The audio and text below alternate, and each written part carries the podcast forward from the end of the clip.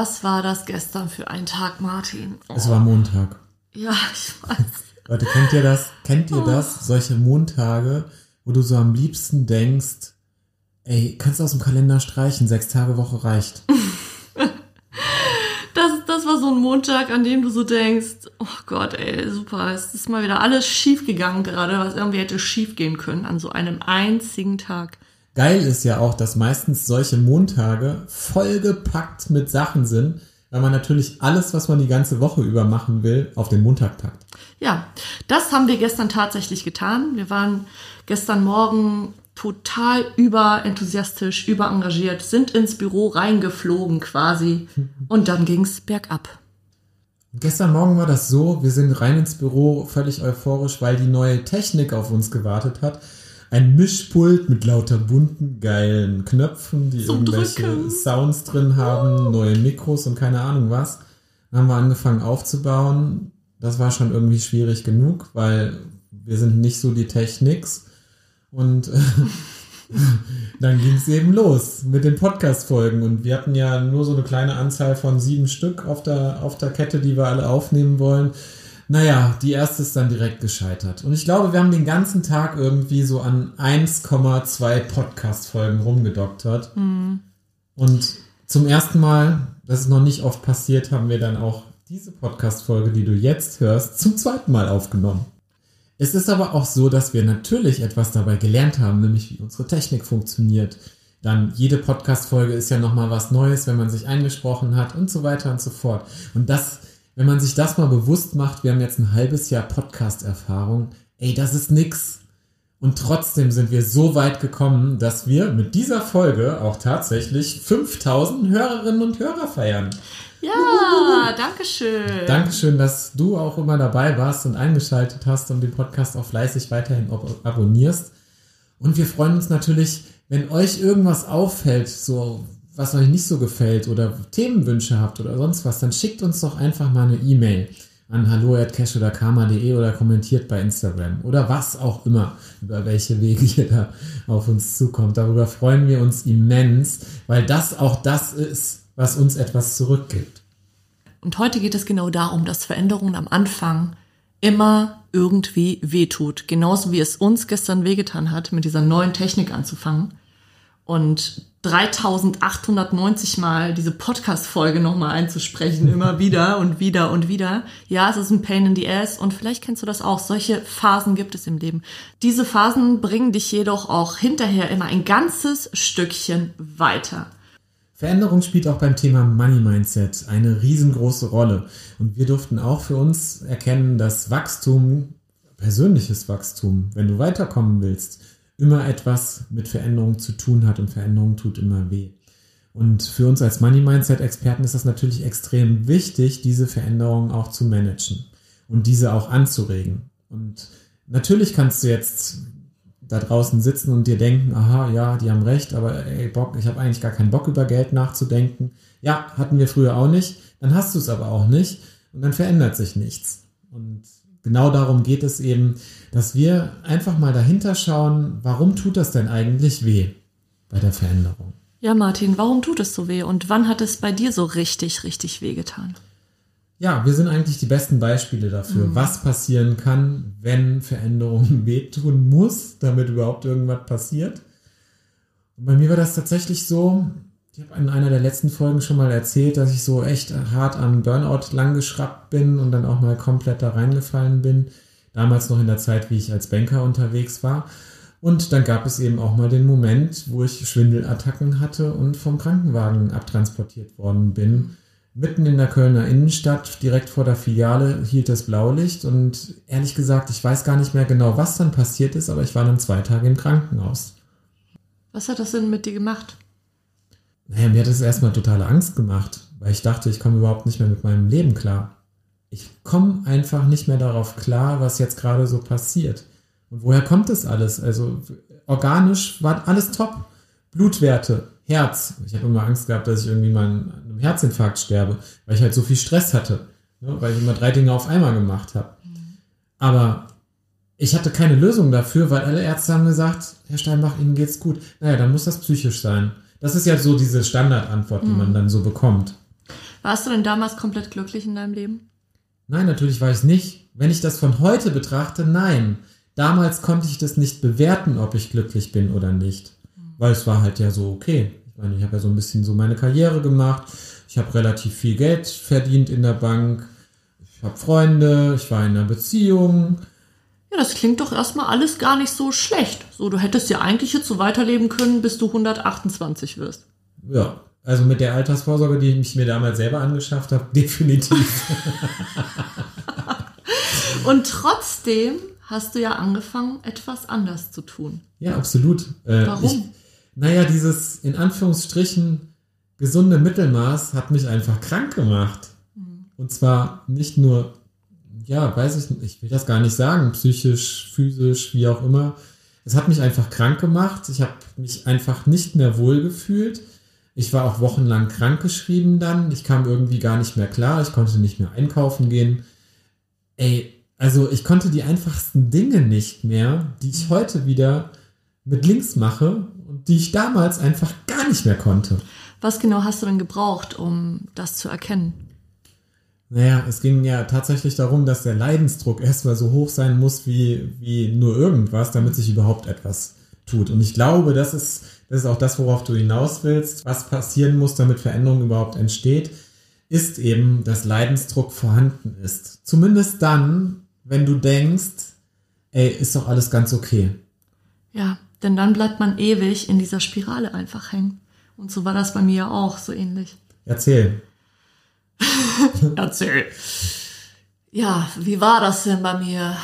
Also ich habe da diese eine Woche, die komplett eine Aneinanderreihung von wahnsinnig vielen Aha-Momenten und total schlechten Momenten auch einfach war. Also das ist un unfassbar viel, viel schlechtes Zeug. Was waren das für Momente?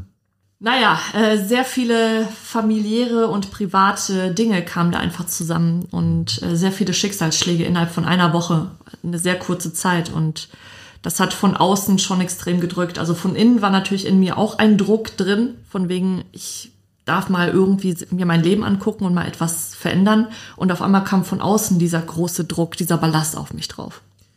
Genau, da, da wollte ich nochmal nachhaken, wie war es denn vorher? Weil so eine Woche kann ja schon mal passieren. Die kommt einfach so, vielleicht, warum auch immer. Aber wie war es denn vorher? Weil so eine Woche kann ja auch mal wieder vorbeigehen und dann ist es wieder wie vorher.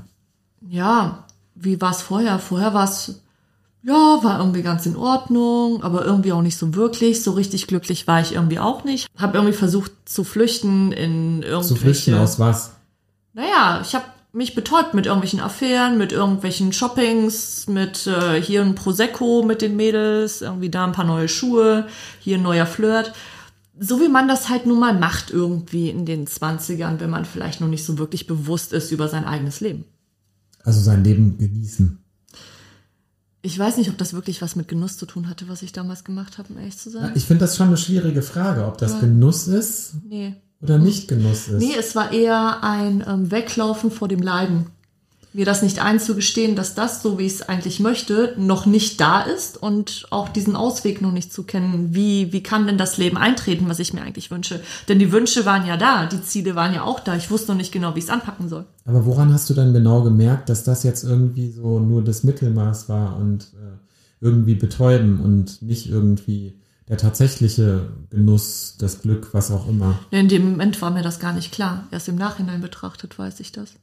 Und woran kannst du das jetzt festmachen, dass es eben anders ist? Weil mein Leben jetzt einfach völlig anders ist und weil ich jetzt einfach sehr viele Glücksmomente habe, immer wieder. Auch alltägliche Dinge, die mich extrem glücklich machen, die mich auch sehr erfüllen. Und zum Beispiel auch jetzt hier in der Zusammenarbeit mit dir. Also ich bin wesentlich erfüllter als früher.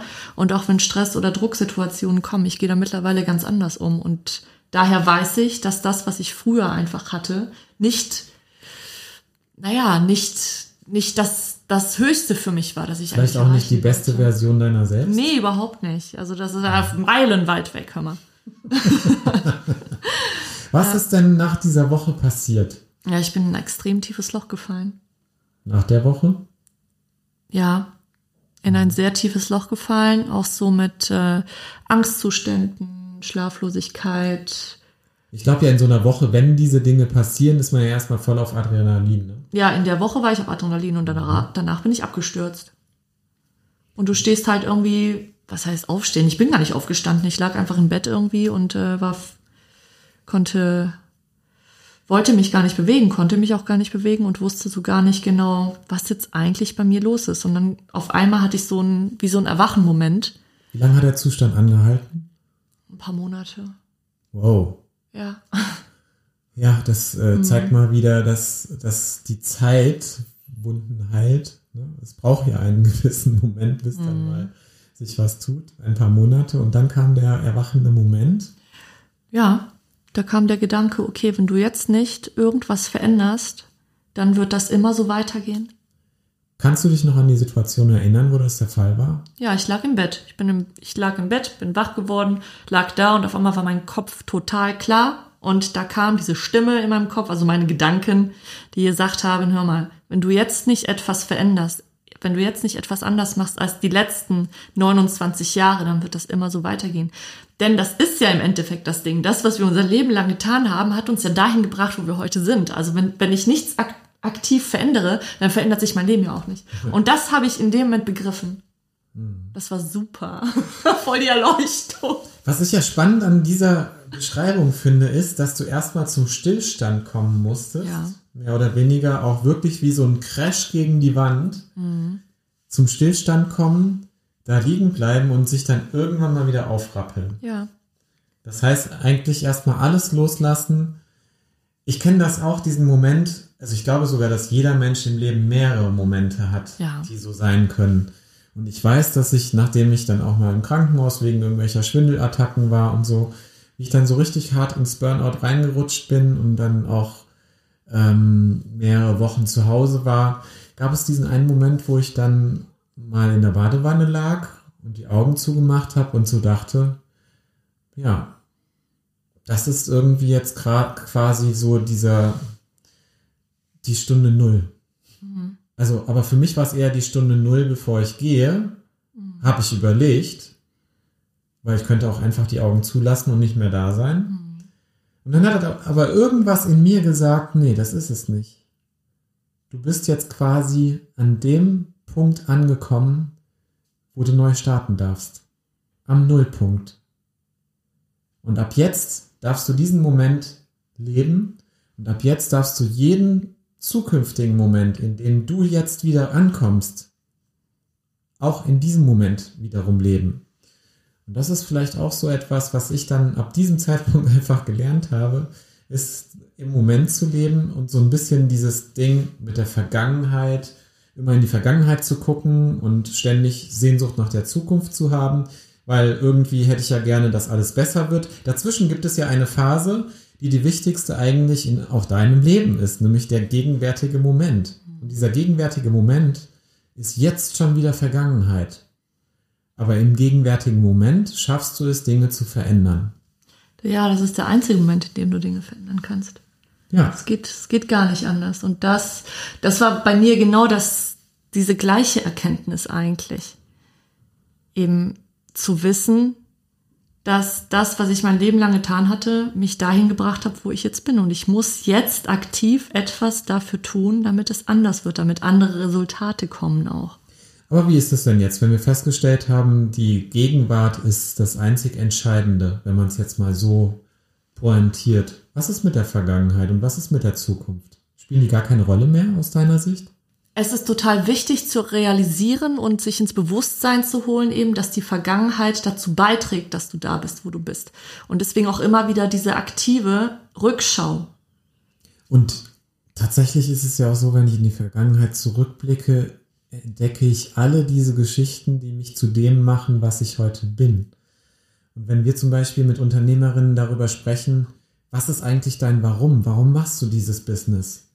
Dann gehen wir immer in die Vergangenheit und gucken, welche Muster gibt es dort und was ist die Essenz daraus, die heute bestimmt, was du in deinem Business so hervorragend machst.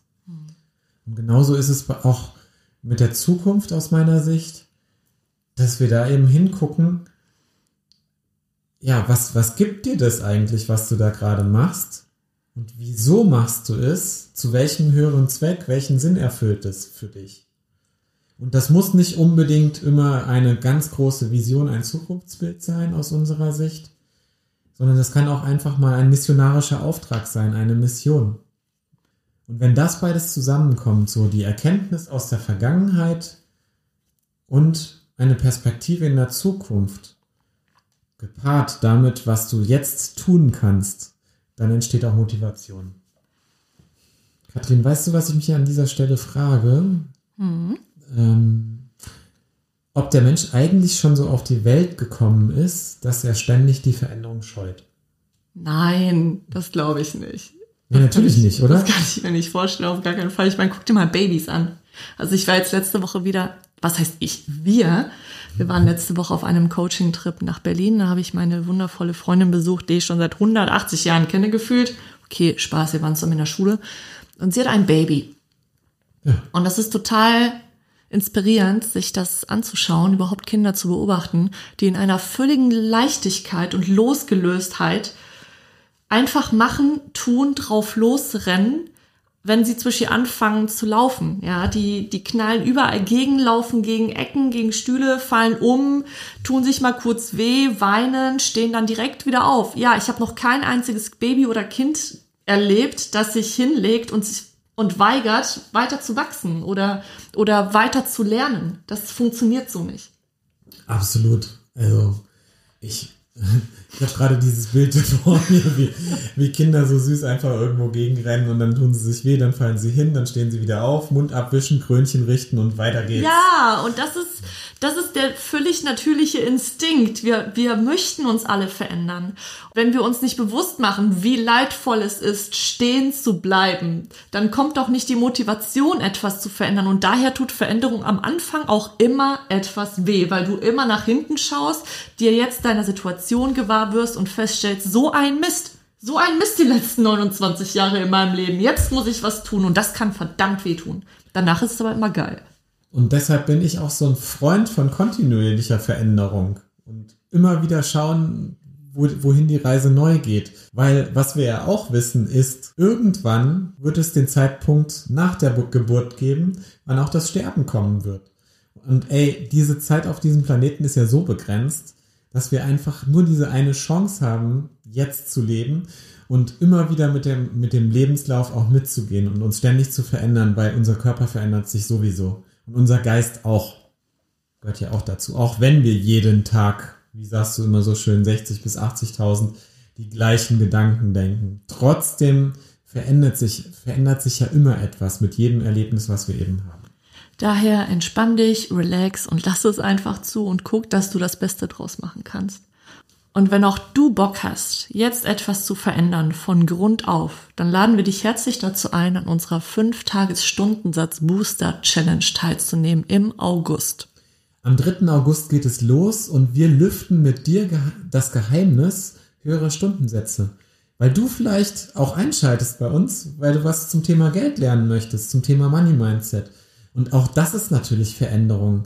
Weil, hey, dieser ganze Bullshit, den wir alles irgendwie gehört haben, man muss vernünftig für sein Geld arbeiten, Geld ist schlecht, ähm, Menschen, Geld die Geld stinkt. haben, sind schlecht, genau, Geld stinkt, was noch? Ja, du, da gibt's diesen kompletten äh, Geldbewusstseinsgedankenbaum, an dem wir immer wieder schütteln, wo ganz komische Glaubenssätze runterkommen. Die einem immer wieder um die Ohren gehauen Ja, die einem werden. immer wieder begegnen. Oh nee, meine Kunden würden das niemals zahlen, das ist viel zu teuer, das kann ich mir nicht leisten. Menschen, die viel Geld haben, sind voll doof. Das kann ja nicht passieren irgendwie, wenn du was ordentliches machst. Wenn du Menschen helfen möchtest, darfst du dafür kein Geld nehmen. Ich bin Yogalehrerin, ich kann gar kein Geld damit verdienen. Alles, alles Mögliche schon gehört hier. Ja, und ey, viele dieser Sätze kennen wir selber. Und die hatten wir selber. Und deshalb möchten wir genau dir diesen Weg daraus zeigen. Und wir freuen uns darauf, wenn du beim nächsten Mal auch wieder dabei bist und, und wenn dir die Folge gefallen hat, vielleicht auch eine 5-Sterne-Bewertung hinterlässt bei Apple Podcasts. Ciao, Martin. Ciao, Katzi. War voll schön mit dir. Danke, dass du deine Geschichte mit uns geteilt hast. Ja, ich will immer das letzte Wort haben. Du willst immer das letzte Wort Oh haben. ja, mein Deshalb mache ich die Musik letzte noch mal ein bisschen lauter. or karma.